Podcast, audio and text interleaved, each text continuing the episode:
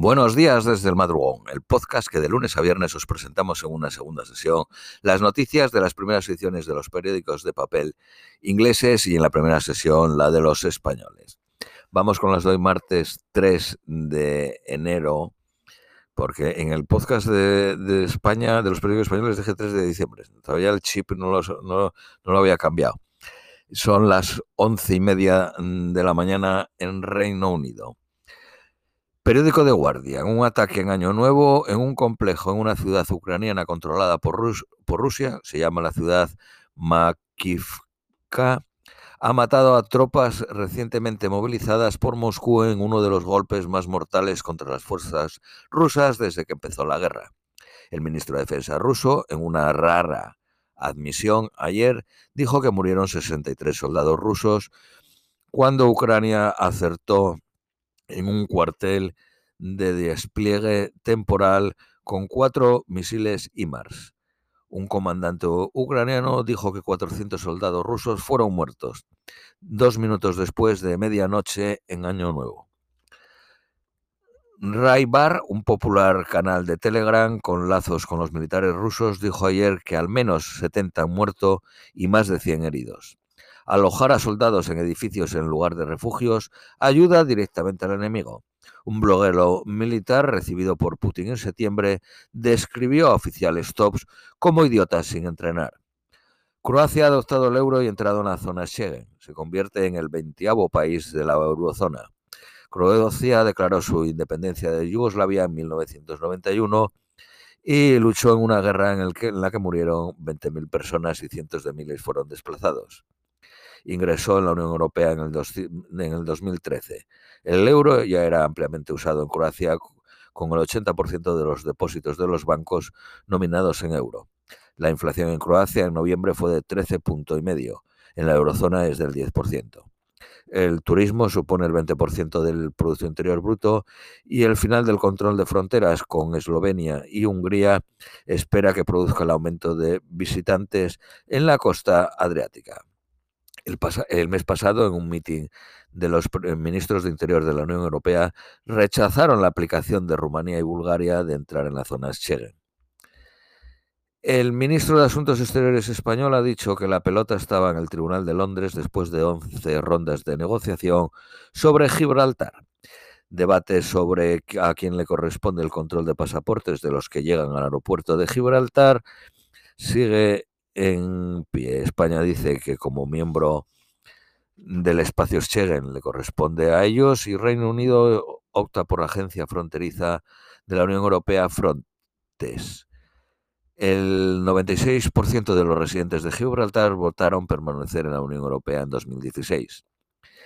El día más templado de enero se registró en ocho países europeos en toda la serie de eneros registrados. En Polonia hubo 19 grados, en Bilbao, en España, 24.9 y también se batieron récords en Asturias y Cantabria.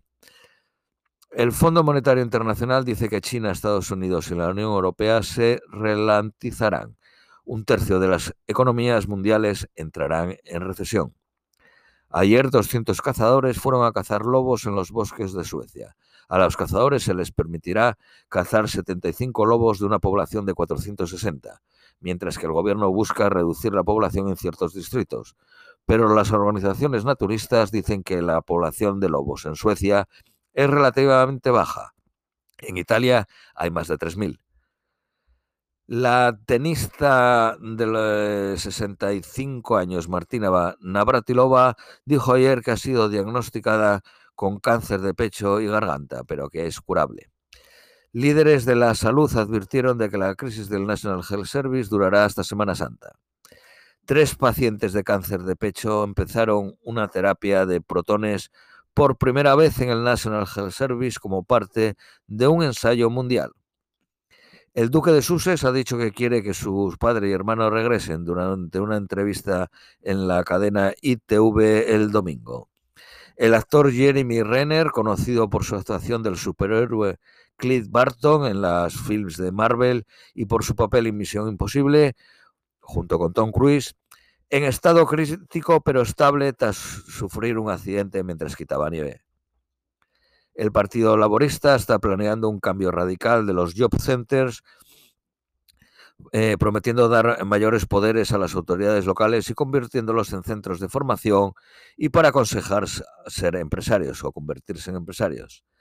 Los casos de salud mental en niños han aumentado cerca del 40% en Inglaterra. Advertencia amarilla sobre grandes áreas cubiertas de hielo en Reino Unido. Periódico Daily Mail. Suministros de medicina de la gripe y resfriados se están reduciendo debido al aumento de la demanda.